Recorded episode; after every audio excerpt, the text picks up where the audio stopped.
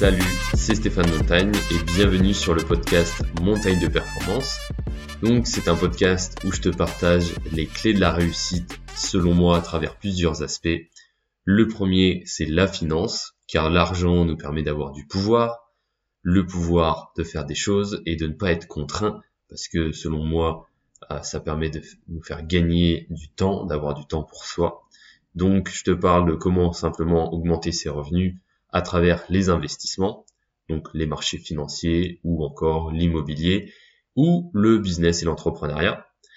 Donc pour tout ça, il faut entreprendre et pour entreprendre, il faut être câblé. Donc je te partage également des méthodes de mindset pour se développer et avoir plus confiance en soi pour enfin avancer dans tes projets que tu as peut-être commencé, amorcé et euh, ne plus avoir peur de rêver et donc voilà, vraiment d'avoir les résultats que tu veux obtenir.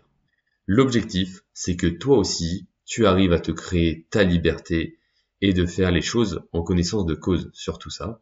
Et donc, tout en allant plus vite, parce que quand on utilise les bonnes méthodes, forcément, c'est plus facile. Donc, c'est un vrai plaisir chaque semaine de partager cette aventure avec toi. Donc, c'est parti pour le podcast de la semaine. Donc aujourd'hui, de quoi est-ce que nous allons parler? On va parler d'un problème plutôt majeur, parce qu'on va parler de la société et de tout ce qui t'entoure en fait. Et euh, donc je ne sais pas encore comment je vais appeler le podcast, je pense que ça va être euh, et si tu ne faisais pas comme tout le monde ou euh, quelque chose du genre.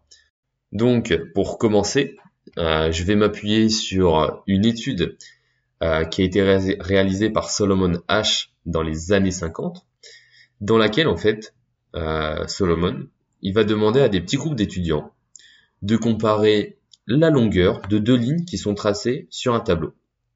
Donc, imaginez-vous dans la tête une ligne qui est tracée au-dessus, qui va être largement plus grande que la ligne qui est en dessous. Voilà, donc on a deux lignes, une ligne grande et une ligne qui est légèrement plus petite, mais qui se voit très bien euh, à nos yeux. C'est pas une histoire de millimètres, c'est évident. Et donc il va leur demander de répondre à tour de rôle et à voix haute, bah, c'est laquelle la euh, ligne la plus grande? Est-ce que c'est la ligne numéro 1 qui est au-dessus ou est-ce que c'est la ligne numéro 2 qui est en dessous? Dans la réalité, la ligne qui est au-dessus est beaucoup plus grande que la ligne qui est en dessous. Et donc, les premiers étudiants vont donner leur réponse, mais en fait sont en réalité des complices de l'expérimentateur. Et donc ils vont tous avec assurance donner une réponse erronée. Ils vont dire, bah non, c'est pas la ligne la plus euh, grande qui est au-dessus, mais la ligne la plus grande, c'est celle qui est en dessous. Donc un choix qui est complètement faux.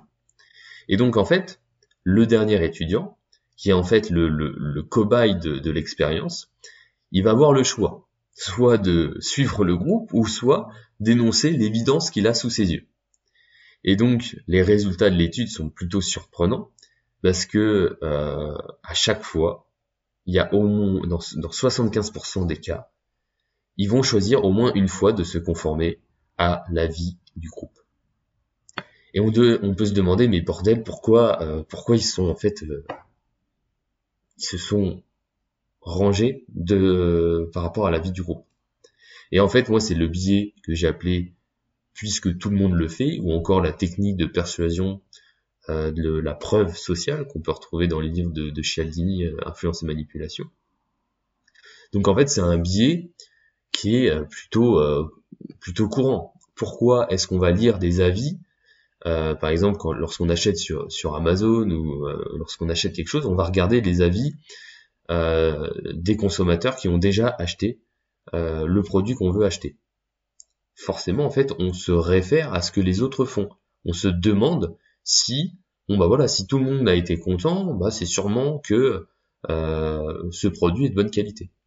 Par contre, s'il y a beaucoup d'avis négatifs, c'est que euh, c'est sûrement euh, sûrement un mauvais produit.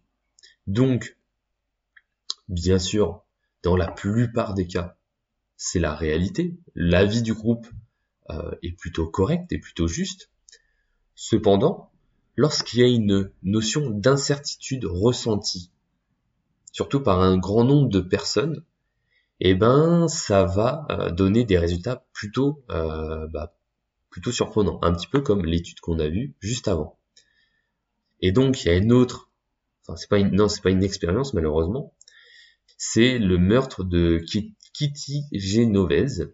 Et en fait, euh, ça a contribué en fait à l'élaboration de cette théorie de cette psychologie sociale qui est en fait l'effet du témoin. Euh, en fait, l'effet du témoin, c'est le même principe que, la preuve sociale ou le, biais de puisque tout le monde le fait.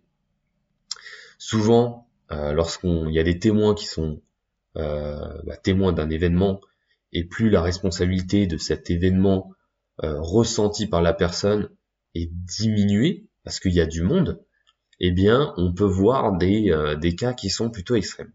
Par exemple, si vous voyez quelqu'un se faire agresser euh, la nuit et qu'il n'y a personne autour, bah vous allez ressentir le devoir d'assister la personne en danger. Euh, vous allez euh, soit directement séparer la personne de, l'agresseur ou soit appeler la police. Enfin, vous allez faire certainement quelque chose. Enfin, je l'espère. Par contre, si vous êtes plusieurs à assister à une agression, vous êtes bien plus susceptible en fait de voir que d'autres personnes euh, de regarder en fait ce que les autres personnes vont faire avant de vous lancer. En fait, vous êtes en train d'évaluer, euh, ok, est-ce qu'il y a quelqu'un qui est en train d'appeler, est-ce qu'il y a quelqu'un qui est en train de séparer, euh, et s'il y a personne qui le fait, qu'est-ce que moi je dois faire? Et donc en fait, cet instinct qui est un petit peu, bah, on, on choisit pas, bah va vous conduire en fait à rester en retrait, peut-être. Et euh, ça a été le cas de, des 38 témoins du meurtre de Kitty Genovese, qui en fait décidé que l'inaction était la meilleure réponse à apporter. Donc c'est plutôt triste, hein, parce que là pour le coup euh, ça ça ça, ça a tué quelqu'un, la personne est, morte. Dans d'autres cas c'est moins grave, mais par contre vous pouvez éviter ce biais-là, le biais de puisque tout le monde le fait, pour euh, bah, vous éviter d'avoir des ennuis pour vous. Et donc, rien que le fait de connaître ce biais-là, reconnaître que la preuve sociale, c'est parfois une boule de neige, et donc, cette boule de neige, quand personne ne sait rien, et que tout le monde croit que les autres savent quelque chose qu'ils ne savent pas, eh ben, dans ce cas-là, il faut plutôt arrêter de suivre, euh, de suivre cette boule de neige et d'arrêter de suivre la foule. Et donc, le pilote automatique de la preuve sociale, il est bon dans la plupart des cas. Lorsque vous lisez un avis sur Amazon, sur un livre par exemple que vous allez acheter et que la plupart des gens l'ont apprécié, bah, vous pouvez y aller. Mais vous quand même, vous devez contrôler de temps en temps, parce que sinon, euh, ça va être le crash assuré. Et donc, là où je veux en venir, parce que dans mon podcast, on parle de finances, parce que les finances, ça vous apporte la liberté, etc. C'est ce que je vous ai dit en intro bah, ça peut vous apporter le crash de vos finances. Par exemple, souvent, on va entendre les personnes vous dire il faut épargner, il faut prendre soin de ses finances personnelles. Bon, déjà, première chose, prendre soin de ses finances personnelles et épargner. Donc déjà, épargner, c'est déjà une bonne chose. Mais dans la plupart des, des cas, les gens, lorsqu'ils disent épargner, c'est mettre de côté sur un livret A. Alors que pour moi, épargner, c'est égal à investir. C'est pour moi, épargner et investir, c'est le, un peu le même mot. Mais pour, la plupart des gens, épargner, ça va être juste de mettre de côté. Et faire ça, pour eux, c'est avoir des finances personnelles propres. Alors que pas du tout. Mettre de côté déjà et mettre sur un livret A, c'est pas avoir des finances personnelles propres. Alors c'est une première démarche de dire ok, il faut pas tout dépenser, mais c'est pas euh, pas le, premier levier sur lequel on peut agir. En tout cas, il y a d'autres moyens euh, de faire. Donc, souvent on entend ce cas-là, allez, va mettre sur du livret A, ça va te permettre, lorsque tu voudras acheter un appartement, tu pourras utiliser cet argent que tu as mis de côté en apport pour un, pour un crédit. Mais alors qu'il y a d'autres moyens de mettre de côté, de d'investir, voilà, d'épargner. Pour moi, épargner, investir, c'est la même chose.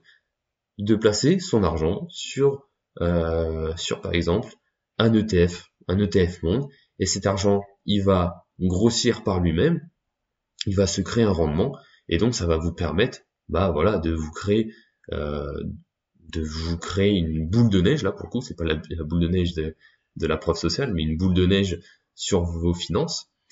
Et donc bah, vous allez être bien plus performant que 99% euh, des gens. Il y a également d'autres personnes qui vont vous dire oui c'est la crise. Là en ce moment c'est la guerre en Ukraine tout est en, train de s'écrouler. le réchauffement climatique plus tard, ça va avoir des conséquences sur les marchés boursiers. La croissance, c'est plus quelque chose que le monde recherche. Et donc, bah, les gens vont vous dire, bah, il faut arrêter d'investir dans, bah, dans un ETF monde, hein, parce qu'un ETF monde, ça représente les 1600 plus grandes entreprises du monde. Donc, potentiellement, si bah, la croissance s'arrête, euh, c'est certainement que ces 1600, 1600 plus grandes boîtes, elles vont peut-être couler, d'après eux. Donc il y, a, ces arguments-là. Ou il y a encore des arguments comme n'investis pas en immobilier, parce que euh, voilà, là en ce moment il y a les matières premières, elles augmentent, donc tu vas payer plus cher. Euh, après, si tu vas louer, il y aura des impayés, c'est trop compliqué, les travaux c'est la merde. Enfin voilà. Lorsqu'on écoute tout le monde, bah, au final on va rien faire.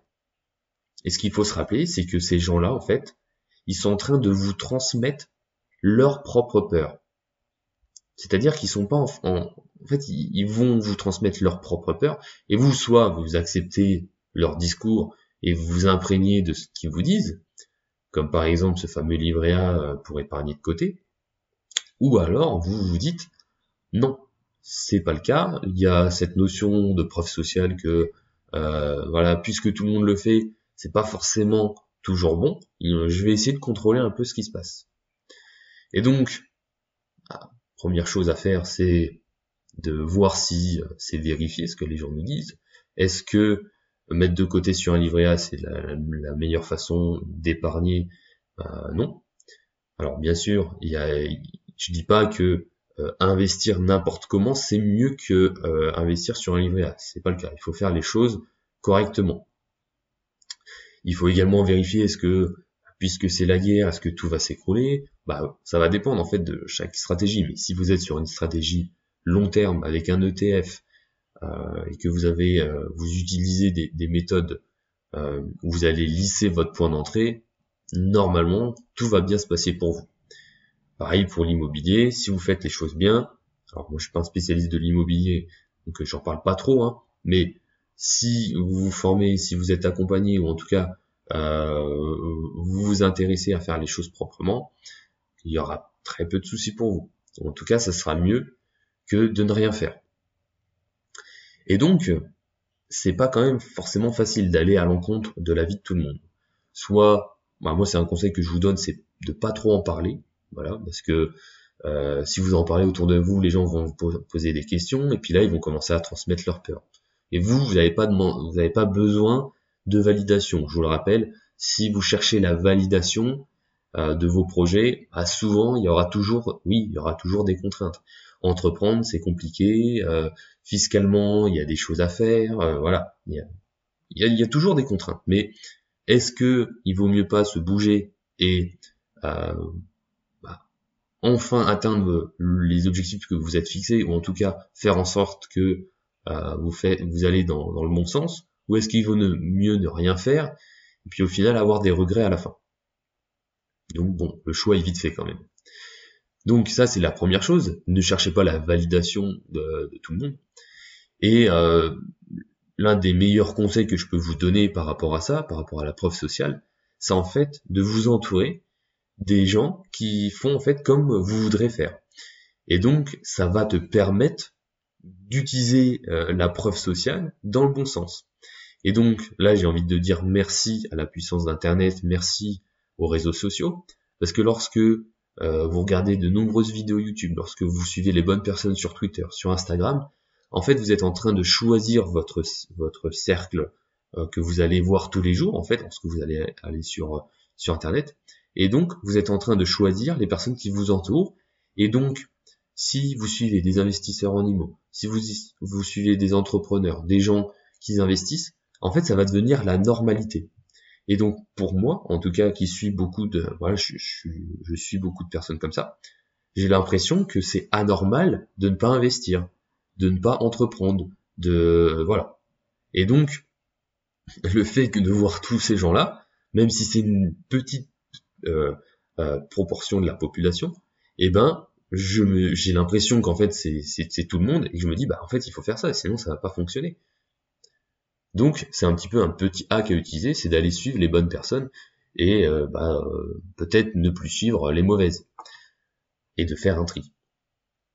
Donc, euh, la to-do, la liste à faire, là, juste après le podcast, la première chose, c'est de garder en tête le biais de, entre guillemets, puisque tout le monde le fait, et de toujours essayer de vérifier si, bah, euh, de, vérifier la, la véracité des propos ou de ce que les personnes font, et de ensuite de l'utiliser à son avantage en, en, se créant un cercle autour de soi, en suivant les bonnes personnes, notamment ceux qui ont les résultats que tu veux atteindre, ou en tout cas des personnes qui ont eu des problèmes dans lesquels tu es actuellement, qui l'ont résolu et qui vont pouvoir te donner des solutions à ces problèmes.